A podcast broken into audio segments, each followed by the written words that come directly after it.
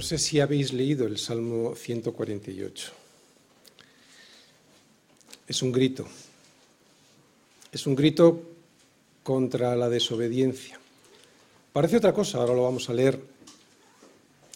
Pero es una predicación en alto contra la desobediencia del ser humano. Lo leemos. Alabad a Yahvé desde los cielos, alabadle en las alturas Alabadle vosotros todos sus ángeles, alabadle vosotros todos sus ejércitos, alabadle sol y luna, alabadle vosotras todas lucientes estrellas, alabadle cielo de los cielos y las aguas que están sobre los cielos. Alaben el nombre de Yahvé, porque Él mandó y fueron creados, los hizo ser eternamente y para siempre, les puso ley que no será quebrantada.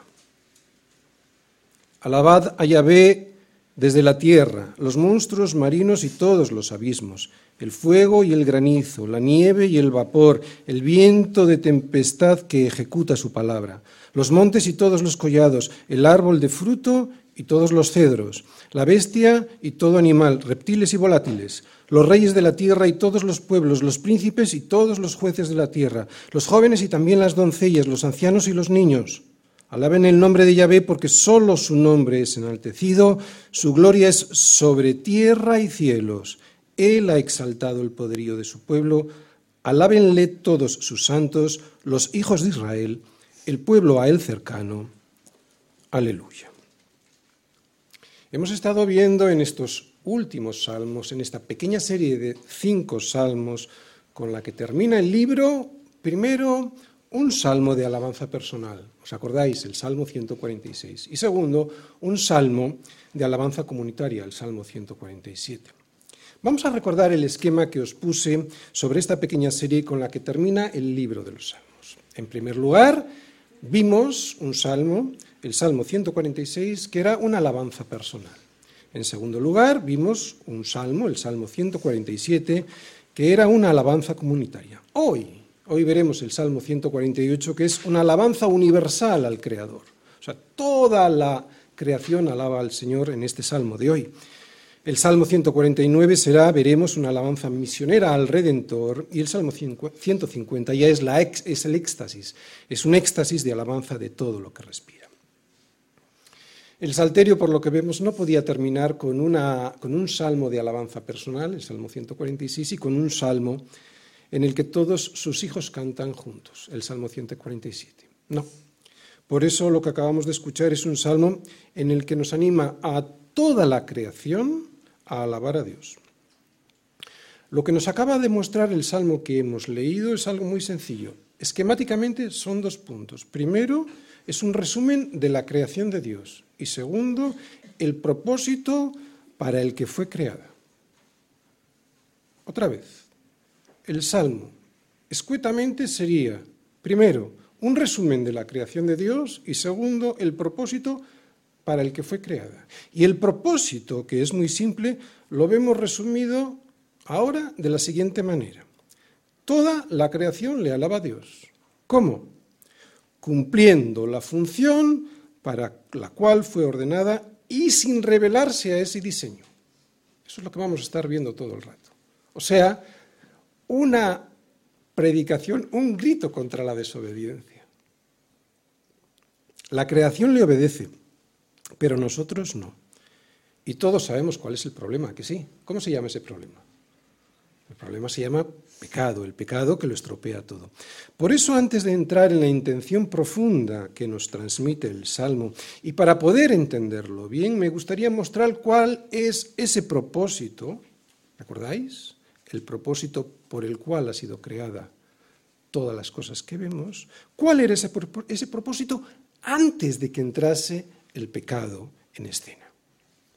Antes de que el pecado lo estropease todo, nos podemos imaginar a Adán en el huerto de Edén, asombrándose de cada una de las cosas que Dios había hecho para él. ¿Te puedes imaginar la cara de asombro de alguien inocente ante la creación de Dios? ¿Te puedes imaginar la cara de asombro de alguien sin el pecado de la soberbia de ignorar a Dios o el pecado de la soberbia de aquel que piensa que eso que tengo Dios me lo ha dado porque yo lo valgo? ¿Te puedes imaginar la cara de alguien inocente al ver cada una de las especies de animales que Dios le traía delante para que le pusiese nombre? Esto no puede ser forzado. Esto no se puede aprender. Esto surge de una naturaleza. Hoy veremos la alabanza que le debemos a Dios, pero la alabanza es una parte de la adoración. Hoy veremos una alabanza. Pero primero quisiera explicar, aunque sea muy escuetamente, qué es la adoración. La adoración es ese estilo de vida, por eso decía que no puede ser forzado, es ese estilo de vida que reconoce quién es Dios y lo que ha hecho por mí y para mí y se sorprende. Otra vez, muy escuetamente, ¿qué es la adoración? Es ese estilo de vida que reconoce quién es Dios, lo que ha hecho por mí y en mí y se sorprende. ¿Y qué es la alabanza? Pues es elogiar, es decir, es exaltar, es reconocer con palabras lo que mi estilo de vida demuestra todos los días al asombrarme, al sorprenderme de Dios, de su gloria, de su poder, de su majestad, de su santidad. O sea, que la adoración es un estilo de vida que se asombra ante Dios y la alabanza le expone a Dios y a los demás ese asombro. Por eso en muchas ocasiones, cada vez que os predico sobre la adoración o sobre la alabanza que muestra mi adoración, siempre os recuerdo que hay algo que nunca podemos perder para poder ser unos adoradores en espíritu y en verdad. Y lo que nunca podemos perder, porque eso sería soberbia, es esa capacidad de asombro que tuvo que mostrar Adán ante todo lo que Dios hizo para él. Así lo vimos en Génesis 2, ¿os acordáis cuando predicamos en la boda de Esteban y de Evelyn? Analizamos, analizamos las palabras de Adán ante el regalo que Dios le había hecho y vimos a Dios como un padre que le entrega a Adán su hija. Y de la costilla que ya ve Dios tomó del hombre, hizo una mujer y la trajo al hombre. Es un regalo. Se la trajo al hombre y en ese ofrecimiento el hombre le reconoce a Dios reconoce que es obra de Dios, reconoce su obra y su bondad, porque le responde, y me imagino en esta respuesta la cara de sorpresa, de admiración y de agradecimiento de Adán. Responde, esto es ahora hueso, estaba esperándola yo creo, ¿no? veía toda la creación y faltaba algo, esto es ahora hueso de mis huesos y carne de mi carne, esta será llamada varona porque del varón fue tomada. No hay rebelión ante el regalo de Dios. ¿Cuánta rebelión hay en este mundo? A pesar de todas las cosas que nos ha dado Dios, ¿verdad? No hay rebelión frente al regalo de Dios, tampoco queja. La queja vino después, ¿os acordáis? La mujer que me diste. Tampoco queja sino el reconocimiento de la obra de Dios, lo bueno que ha sido con él y el agradecimiento ante la bondad de semejante regalo. Así pues, la capacidad de asombro es simplemente rendirme a la evidencia de lo que veo sin la soberbia de ignorar a Dios o pensar que eso que veo, qué menos que me sea presentado, qué menos que me sea regalado, qué menos que me sea dado a mí. Otra vez, la capacidad de asombro es simplemente rendirme a la evidencia de lo que veo sin la soberbia de ignorar a Dios o pensar que eso que veo me ha sido regalado, me ha sido dado, me ha sido dado a mí porque qué menos, porque yo lo valgo. O sea, que la capacidad de asombro es ser honesto ante la verdad de lo que Dios ha hecho conmigo y para mí y responder ante esa verdad admirado de que eso sea así. Y es entonces cuando alguien puede alabar, si no, no. Bueno, pues esta armonía, propósito y admiración que se ven en Génesis 2 se estropeó, ya lo sabemos, en Génesis 3. Desde allí hasta Apocalipsis, lo que nos muestra la Biblia es la historia de la redención de Dios a unos hombres que han sido capaces de perpetrar semejante pecado de soberbia. ¿Cuál es? Ignorar a Dios robándole la gloria que solo le pertenece a Él. Lo que nos muestra la Biblia desde Génesis 3 hasta Apocalipsis es que como fuimos creados para adorar y caímos, pudiendo Dios destruir esa creación que cayó, Él la redimió para sí, otra vez pagando. Eso es redimir, pagar lo que habiendo sido tuyo, estaba perdido, había sido robado, estaba secuestrado. O sea, fijaros que fuimos creados y luego fuimos redimidos para adorar. Fuimos redimidos del pecado de la soberbia de despreciar a Dios para poder volver a ser aquello que fuimos creados. La función, o sea, adoradores de verdad. Somos unos pecadores empedernidos, porque somos capaces de asombrarnos ante un pastel hecho por alguien, ante una melodía compuesta por alguien, ante un edificio, escultura, pintura u obra de arte hecha por alguien, ante un videojuego diseñado por alguien, ante el éxito deportivo de mi equipo favorito, y todo esto con la boca abierta, pero pasar delante de la creación de Dios con cara de aburrimiento. Y aunque todo esto está muy bien, lo que hemos dicho, quiero decir, hay que admirar las cosas de Dios, eh, perdón, las cosas que, que bueno, que podemos hacer nosotros. Somos capaces de idolatrar a un cantante alabando su arte, pero somos incapaces de sorprendernos y conmovernos, de pasmarnos y asombrarnos, de emocionarnos ante cada una de las especies de animales y plantas que Dios me ha regalado. Ante cada una de sus formas y colores, habilidades y propósitos con las cuales Dios diseñó cada una de las cosas que vemos para entregárnoslas con cariño y con amor. Hace falta ser soberbio. Y sí, es lo que hacemos. Y si esto es así, es porque tenemos un problema. Es tan despreciable el ser humano caído que teniendo delante de él toda la creación, mira hacia otro lado para robarle la gloria a Dios. Es tan despreciable el ser humano caído que en vez de sorprenderse ante la creación de Dios, se inventa una historia de casualidades y de explosiones de las que dice que surge un caos que crea. Un caos que crea. Un caos que crea algo bello, hermoso, ordenado y con propósito. Estamos enfermos. Más bien estamos muertos, ¿no? Por eso fue necesario que Él nos diese vida cuando estábamos muertos en nuestros delitos y pecados, en los cuales anduvimos también nosotros en otro tiempo, siguiendo la corriente de este mundo conforme al, al príncipe de la potestad del aire, espíritu que ahora opera en los hijos de desobediencia. Desobediencia, palabra clave en la predicación de hoy, porque es imposible darle la alabanza a Dios sin hablar del pecado de la desobediencia que hace imposible esa alabanza a Dios. Y esa lección de obediencia nos la muestra la naturaleza. De ahí el salmo de hoy. De ahí que fuera necesario el salmo 148.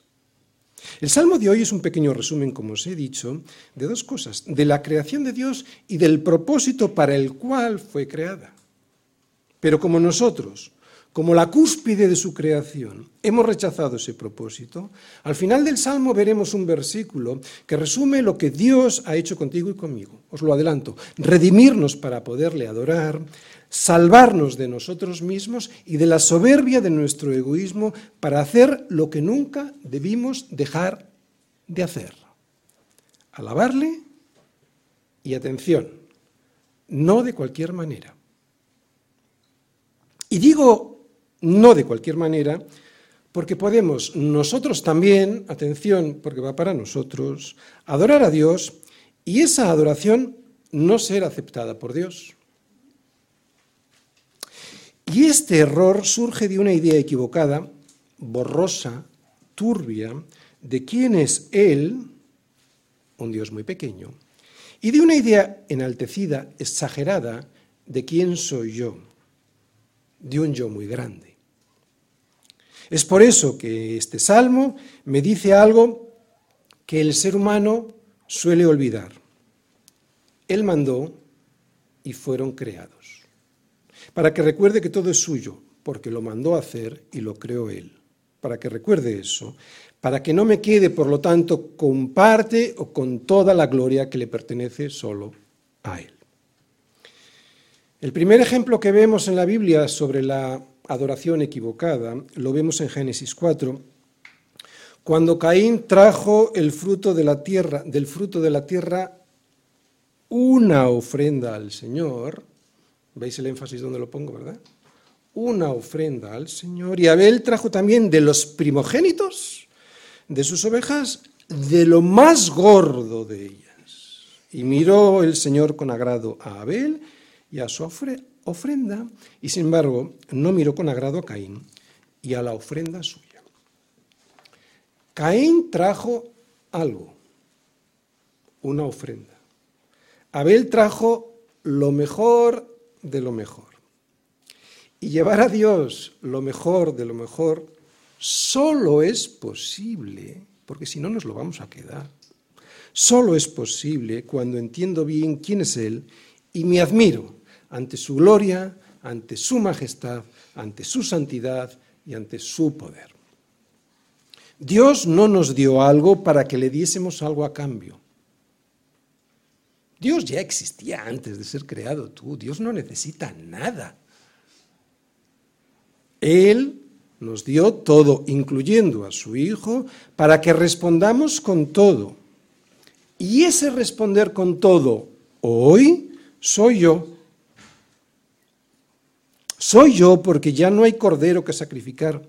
Soy yo porque al morir yo a mí mismo y a mis deseos engañosos, lo puedo hacer, como dice Pablo en Romanos 12.1, presentando mi cuerpo en un sacrificio como vivo, santo y agradable a Dios. Esa, esa será, ese será mi culto racional. Esto es lo que hoy nos demanda Dios. Esto es lo que demanda hoy Dios de ti y de mí. Un sacrificio vivo.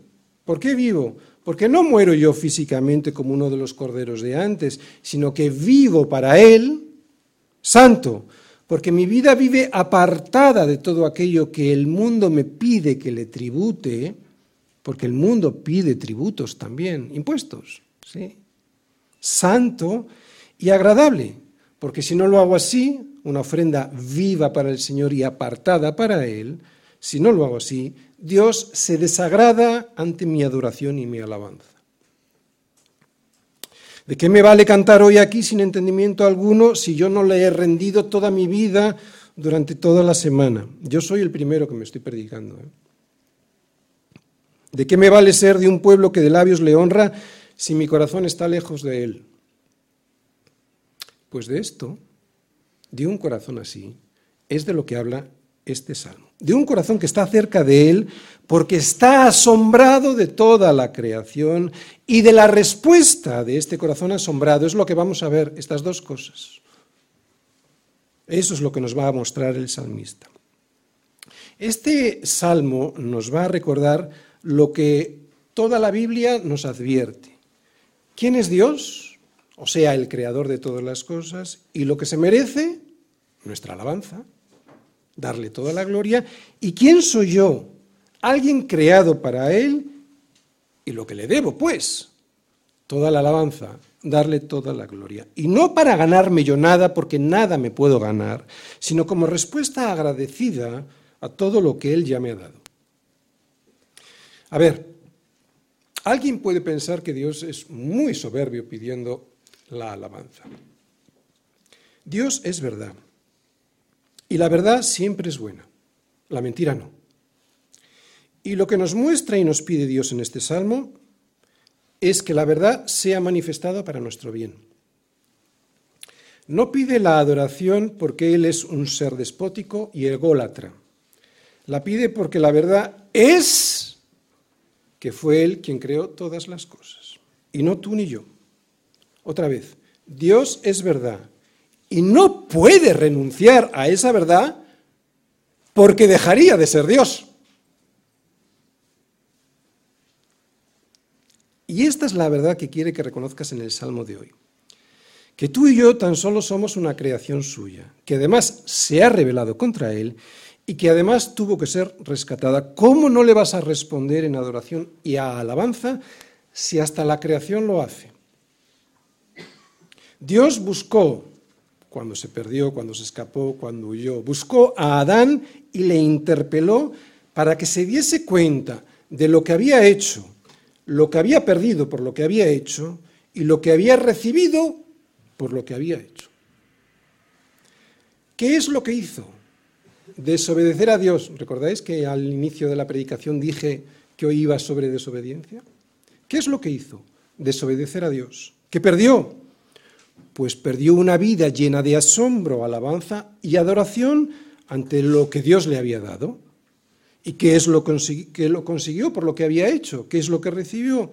Una vida de huida, de vergüenza, de miedo y de temor de estar siempre escuchando a aquel que escuchaba y de obedecer aquello que escuchaba, asombrándose del poder y de la gloria de Dios, terminó escondiéndose, así está el mundo, terminó escondiéndose de él y sin reconocerle ni adorarle. Ya os he adelantado que hay otro, peligro al ignorar a Dios y es una adoración a media porque podemos nosotros adorar a medias. Por eso él también buscó e interpeló a Caín, lo hemos leído, para decirle que su adoración no era la correcta. Y en vez de arrepentirse y cambiar, se llenó de envidia e ira, sembrando la tierra con la sangre de su hermano, y así hasta el día de hoy. Eso es lo que está haciendo el ser humano. Y todo por no reconocer en Dios a Dios. Por eso Dios nos salvó y nos condujo de la libertad, perdón, de la esclavitud del pecado a la libertad. ¿Para qué? Para que hiciésemos lo que nos diese la gana. ¿Sí? No. Me dice que sí, pero es porque no está atento.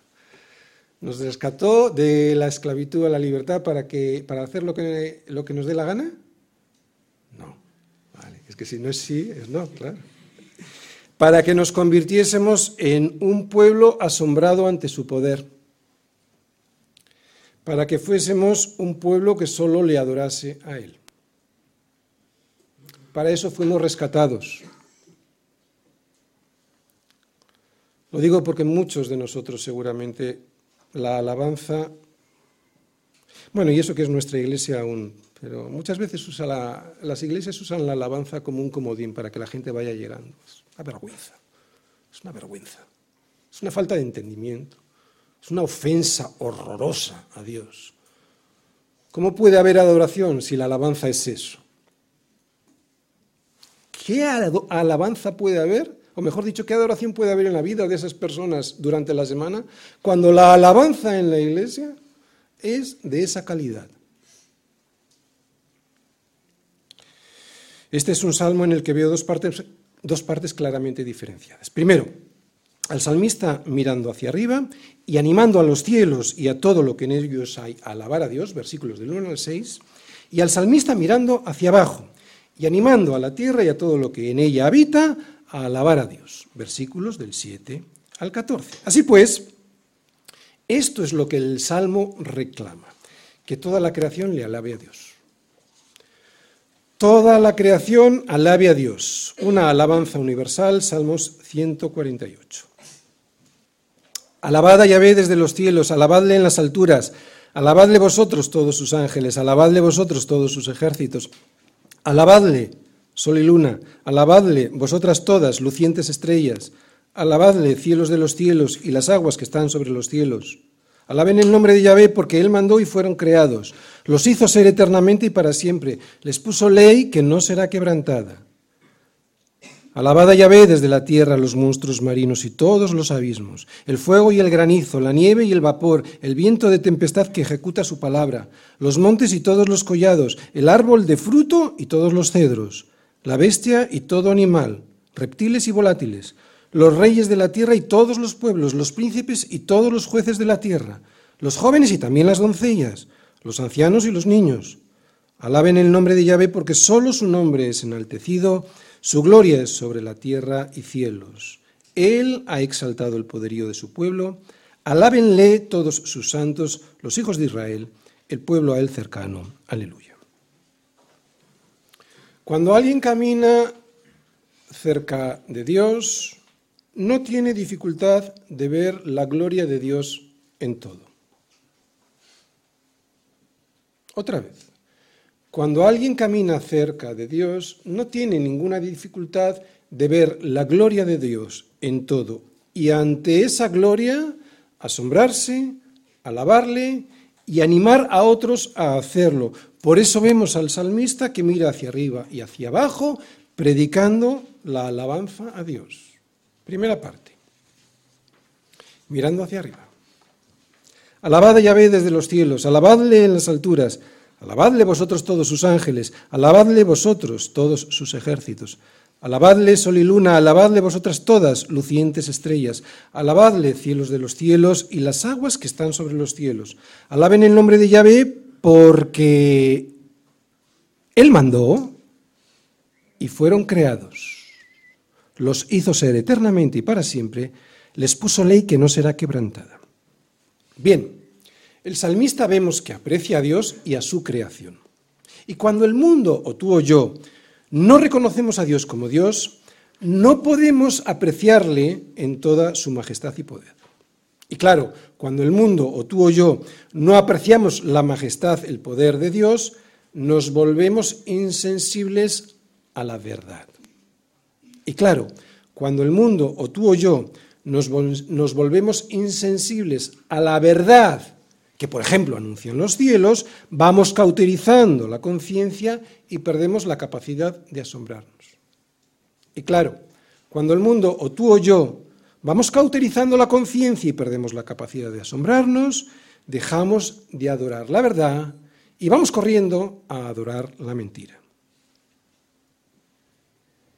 Lo vuelvo a repetir, fijaros, cuando el mundo, o tú o yo, no reconocemos a Dios como Dios, no podremos apreciarle en toda su majestad y poder.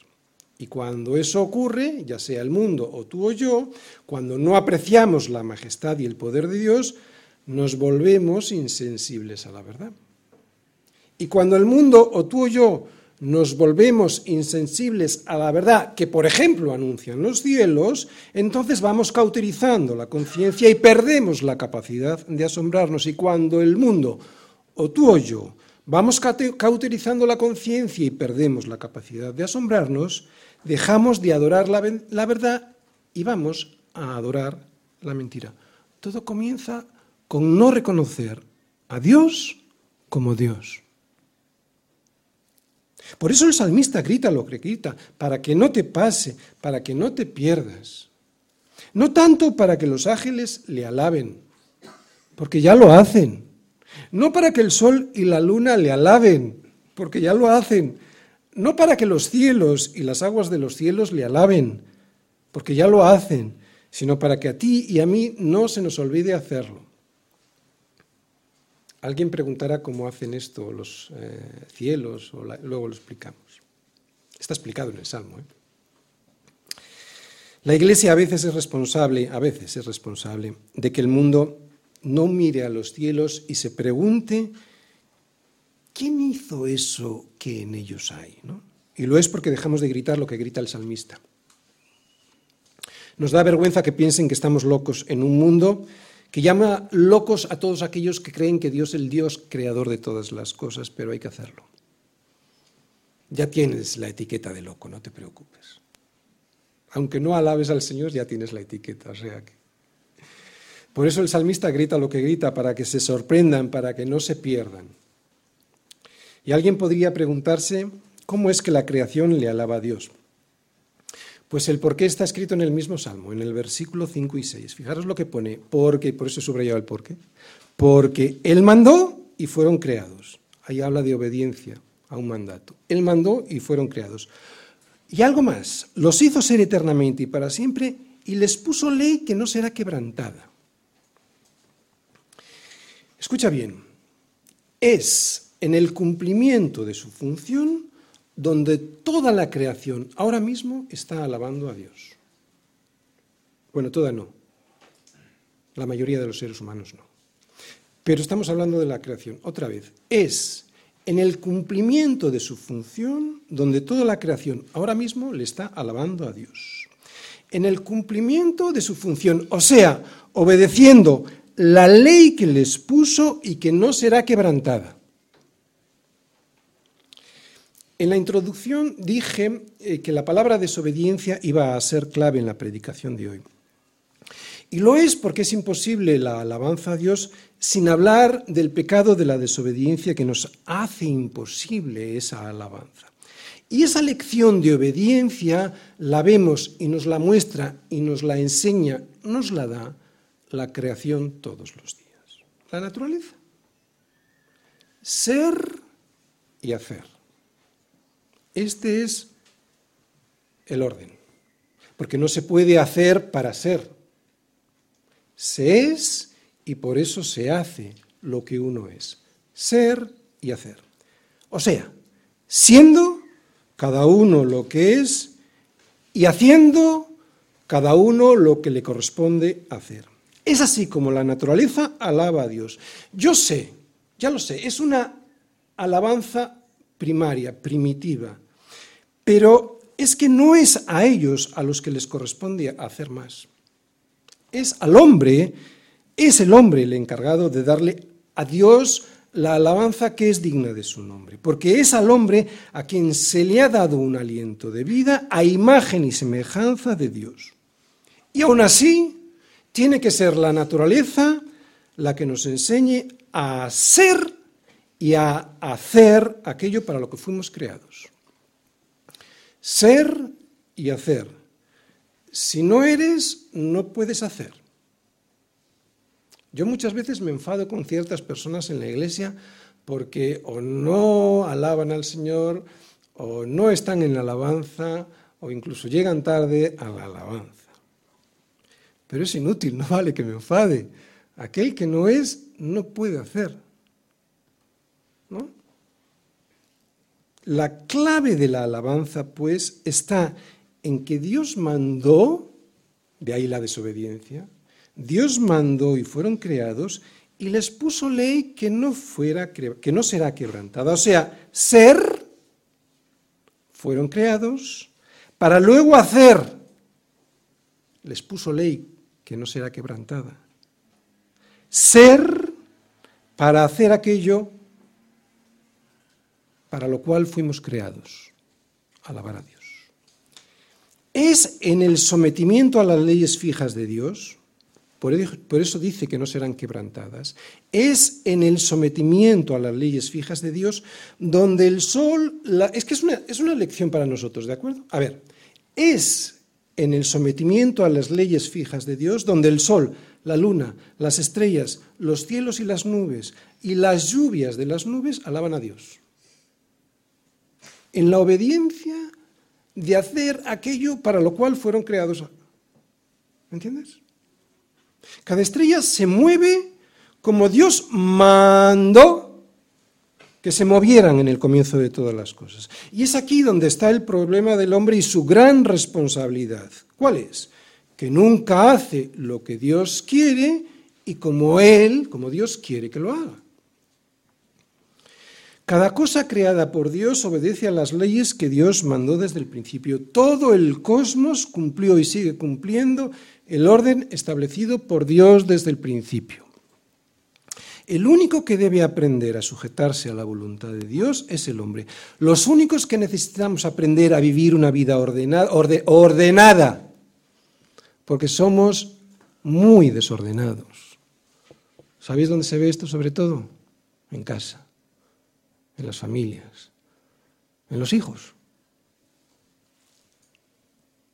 Los únicos que necesitamos aprender a vivir una vida ordenada somos tú y yo, y lo necesitamos imperiosamente porque en ello nos va la vida. A ver, el y esto lo vemos en la, en la naturaleza, el orden es de Dios, el desorden es del diablo. Otra vez, y lo vemos en la creación, el orden es de Dios, el caos es del diablo. No hay mejor alabanza a Dios que la obediencia al orden de Dios. Para empezar en mi propia vida y en mi familia.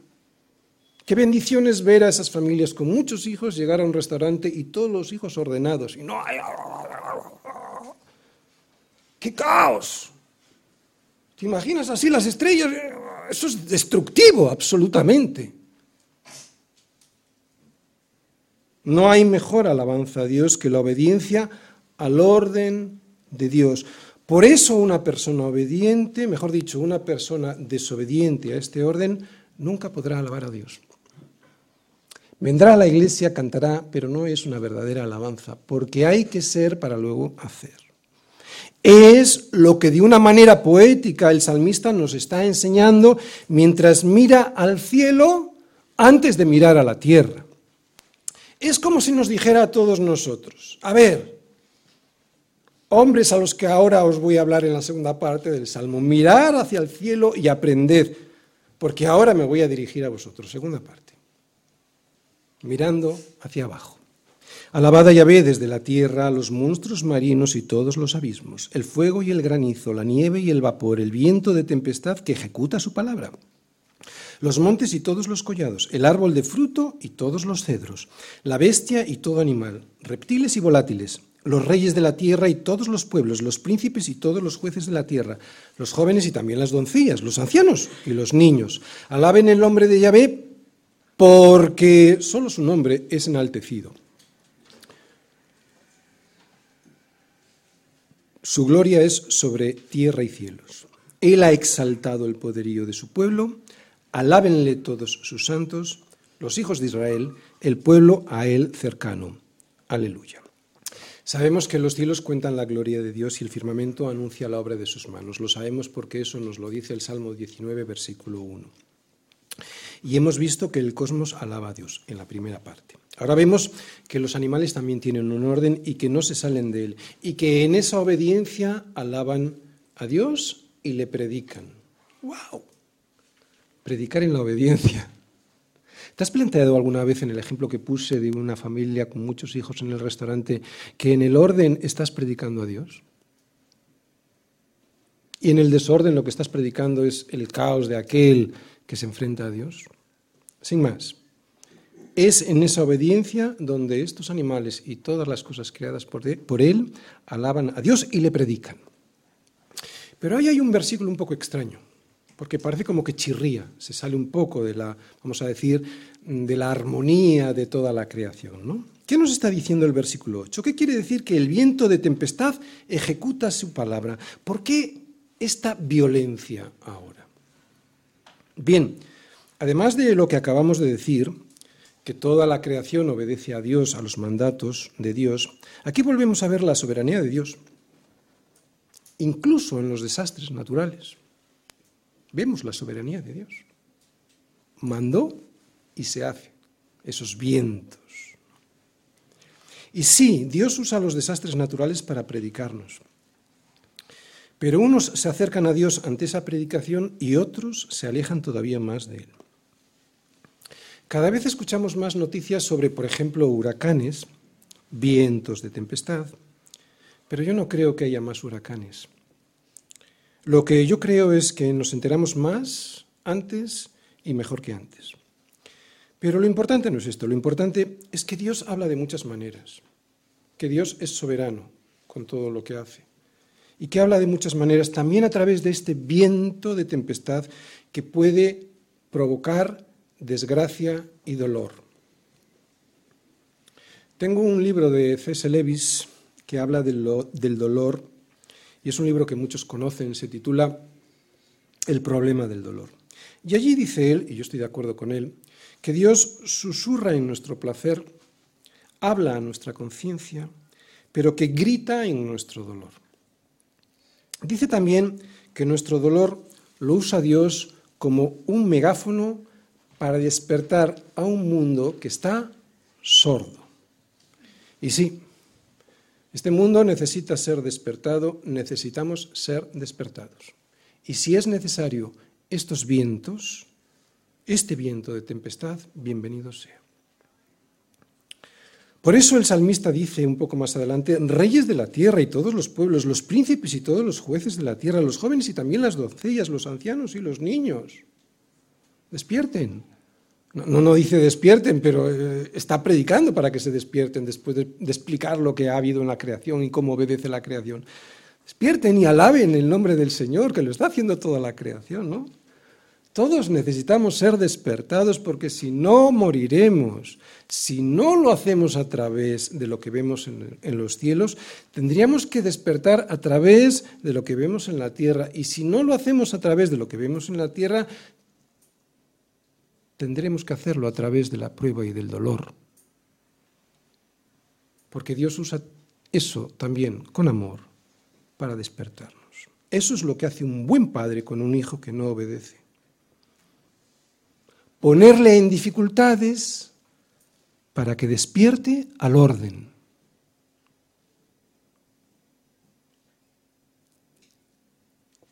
No promociona el desorden, sino que le pone dificultades para que despierte al orden.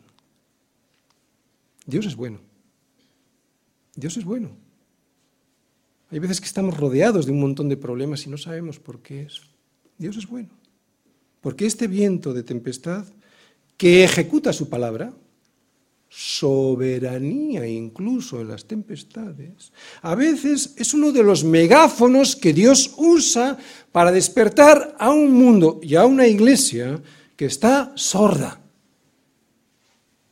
Y es un mundo sordo que no tendrá excusas, porque Dios nos avisa, más bien nos grita con el sufrimiento que eso, ese viento de tempestad es tan solo el aviso, el anticipo de otro sufrimiento peor. El sufrimiento eterno que significa perder para siempre la esperanza que hoy tenemos aquí. ¿Cuál es la esperanza que hoy tenemos aquí y que no tendremos en el infierno? Cristo. Cristo es nuestro Salvador, Cristo como nuestro refugio ante las tormentas. Cristo es el único refugio seguro para el día del juicio que vendrá y del que la mayoría se ríe. Pero vendrá, porque sin justicia no hay ni bondad ni paz. El problema es que todos pensamos que saldremos indemnes de ese juicio, pero Dios dice que solo hubo uno que salió victorioso. Y llegará el día en que estos vientos de tempestad que aquí nos anuncian y que aquí sufrimos nos parecerán un viaje a Disneylandia en un día de primavera. Por eso Dios siempre nos grita a través de las tragedias. El viento de tempestad que ejecuta su palabra debiera ser para nosotros una de las señales de que el juicio eterno está por venir. Y atención, no lo hace para asustarnos, sino para prevenirnos, para anunciarnos algo, algo con lo que termina este salmo. Dice el último versículo que Él ha exaltado el poderío de su pueblo. He subrayado, como veis, también la palabra exaltado, porque en el hebreo significa levantar, elevar. Y desde luego no le exalta para ponerle ahí que todos digan, mira qué bonito es el pueblo de Dios. No es para eso que somos exaltados. Eso es lo que hace Dios con su pueblo. Sí, lo levanta de los muertos, lo levanta del muladar en el que estaba pudriéndose y lo eleva al lugar que le corresponde. ¿Para qué? ¿Para que pueda hacer lo que le da la gana? No, para que pueda hacer lo que por diseño y propósito le corresponde hacer. Alabarle. Es para eso que hemos sido exaltados. Es para eso que hemos sido levantados. Por eso sigue diciendo, alábenle todos sus santos. Es que solo los santos pueden alabar a Dios. Alábenle todos sus santos, los hijos de Israel, el pueblo a él cercano, aquellos a los cuales yo he exaltado para hacer aquello que nunca tuvieron que dejar de hacer. De estar arrastrado por el suelo adorando a dioses equivocados, ahora me levanta, me exalta para que haga aquello que nunca debí de dejar de hacer, adorar al Dios verdadero con mi vida y con mi voz. Con mi vida y luego con mi voz. Y como dije antes, Dios no pide la adoración por, despótico o por ególatra, o porque necesite esa adoración. Ya hemos explicado que Dios es autosuficiente. Dios no necesita nada de nadie. ¿De acuerdo? No lo hace porque lo necesite, no lo pide porque Él se la merece. y además porque yo necesito dársela. Yo lo necesito. Lo pide porque Él es la verdad. Y la verdad hay que ponerla en el lugar que le corresponde. Si no, estaríamos viviendo una mentira que es lo que le pasa al mundo cuando desprecia a Dios y no le alaba. En definitiva, lo que pide Dios es de justicia hacerlo. Es de justicia. Es de justicia. Una pregunta con respecto a la justicia. Ya veréis cómo vais a entender perfectamente que es de justicia hacerlo. Si alguien se merece algo, ¿es justo que lo reciba? Si alguien gana una medalla olímpica, ¿es justo que se la den? O algo peor, ¿y qué es lo que nosotros hacemos con Dios? Si alguien gana una medalla olímpica, ¿es justo que el COI, o sea, el Comité Olímpico Internacional, decida dársela a otro? ¿Al último? Porque es eso lo que hacemos aquí en la tierra con Dios. Que le damos la medalla, el reconocimiento y todo el honor a Adán y se lo retiramos a Cristo. La medalla al último. ¿Qué crees que pasará cuando el que ganó la carrera apele a los tribunales de justicia? Si Dios renunciara a la alabanza que se merece, renunciaría a ser Dios, renunciaría a ser Dios porque renunciaría a la verdad. Porque la verdad es que Él fue quien creó todas las cosas y no ni tú ni yo, ni el caos. Dios es verdad. Por eso no puede renunciar a esa verdad. ¿Te das cuenta? Porque dejaría de ser Dios. Por eso no se comete mayor injusticia que no darle lo que es suyo, sea, la gloria de vida a su nombre. Jesucristo en el Salmo. Hay un versículo en el Salmo, el versículo 14, que dice que Él ha exaltado el poderío de su pueblo. Fue Cristo quien exaltó, quien levantó de los muertos a su pueblo, dándole a este pueblo una nueva naturaleza a través de su sacrificio en la cruz. ¿Cuál es esa nueva naturaleza? El poder de la resurrección a una nueva vida. Por eso es imposible adorar a Dios si previamente no soy llamado a hacerlo, levantado, exaltado. Porque la alabanza no es algo que hago, es algo que soy. Es un estilo de vida que surge y depende, a ver, surge de ser levantado y depende, o sea, es sostenido por el poder de haber sido levantado por Dios mismo. Por eso el mundo siente tanto reparo cuando nos ve alabar a Dios, porque se necesita ser levantado del suelo primero para luego poder andar. Y sin embargo vivimos en el tiempo en el que alabar a Dios debiera ser más fácil. ¿Por qué? Porque es mirando a la cruz, no tanto mirando a los cielos, que también, no tanto mirando a los animales de la tierra, que también, sino a la cruz cuando podré asombrarme absolutamente de lo que es Dios. Y de ese asombro podrá surgir, entonces, sí, una verdadera alabanza que le dé la honra solo a Dios, por quién es Él y por lo que hizo. Sabemos que Adán perdió la bendición de ser un adorador y ahora Dios me devuelve esa bendición a través de Jesucristo. Por eso puedo y debo alabar sin complejos. Termino. Una de dos. O Dios nos destruye, y estaría, sería justo, o Dios nos destruye, y de hecho Dios destruirá a todos aquellos que no le alaben. Pero no porque no le alaben de boca, sino porque no hay una verdadera adoración previamente, ¿de acuerdo? Es como, como el resultado. Bien. Una de dos, o Dios nos destruye, o su santidad ha de ser repuesta en su lugar porque se la hemos robado. Así que lo, hagámoslo desde ahora. La naturaleza le obedece, pero tú y yo no lo hacemos. Y a veces cuando lo hacemos le preguntamos a regañadientes por qué tengo que hacerlo. Pero eso es porque en nuestra rebeldía no apreciamos toda la santidad que hay sobre la cruz de Cristo en el Calvario. Y sin apreciar esa gloria, hoy, hoy, hoy no puede haber alabanza verdadera. Por eso hay que mirar a la cruz para poder alabar de verdad. En la cruz Jesús obedeció al Padre y en esa obediencia el Padre se agradó en el Hijo. Quiero repetirlo otra vez porque es el mejor ejemplo que podemos tener de alabanza. Fíjate, en la cruz Jesús obedeció al Padre y en esa obediencia el Padre se agradó en el Hijo. Este es el mejor ejemplo de adoración. Negarse a sí mismo para obedecer a Dios. Por eso habla Pablo de un sacrificio vivo y santo. Morir a uno mismo para agradar a Dios.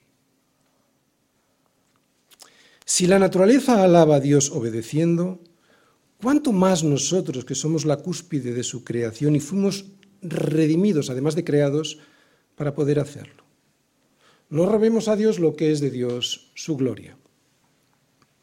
En el versículo 6 el Salmo dice que Dios hizo todo eternamente y para siempre y que le puso ley que no será quebrantada. Pero nosotros quebrantamos todo. Podríamos poner infinidad de ejemplos, pero solo voy a poner uno, de los últimos. Hoy el mundo pretende que lo que es un hombre sea una mujer y aquello que nació como mujer pueda decir que es hombre y los demás a callar. Pero Dios ha hecho todas las cosas con orden, un orden que no podrá ser quebrantado. Y este quebranto que vemos en la sociedad actual, en cualquier ejemplo que pongamos, en todas las áreas, este desorden, este quebranto, es parte de esa rebeldía que pretende robarle la gloria a Dios y tendrá su castigo. No me gozo en ello, en este castigo, ni Dios tampoco. Pero un Dios santo no puede mirar hacia otro lado frente a la verdad. Y esa verdad jamás será quebrantada. Otra cosa es que hasta el día de hoy Él nos dé su misericordia, pero su gloria, su gloria no quedará mancillada. La creación lo sabe. Ojalá que tú y yo hoy podamos entenderlo también.